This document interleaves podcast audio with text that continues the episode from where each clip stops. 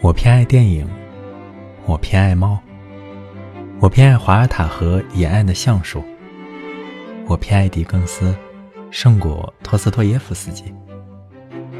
我偏爱我对人群的喜欢，胜过我对人类的爱。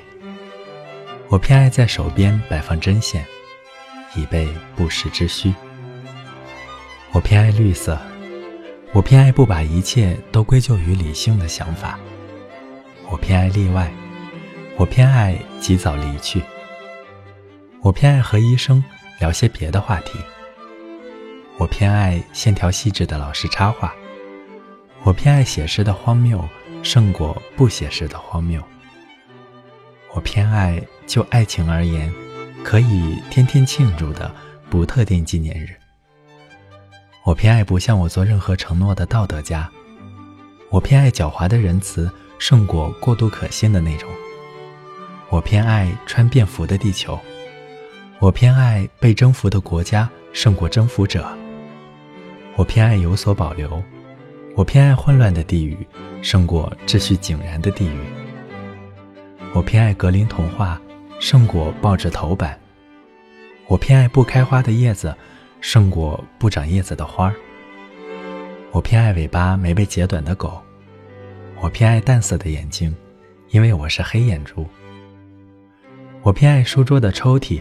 我偏爱许多此处未提及的事物，胜过许多我也没有说到的事物。我偏爱自由无惧的零，胜过排列在阿拉伯数字后面的零。我偏爱昆虫的时间，胜过星星的时间。我偏爱敲击木头。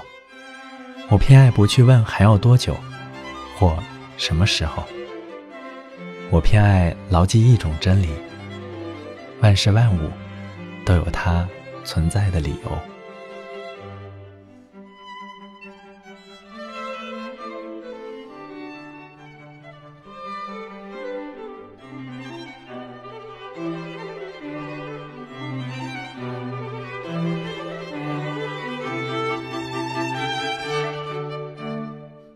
感谢收听晚安诗集。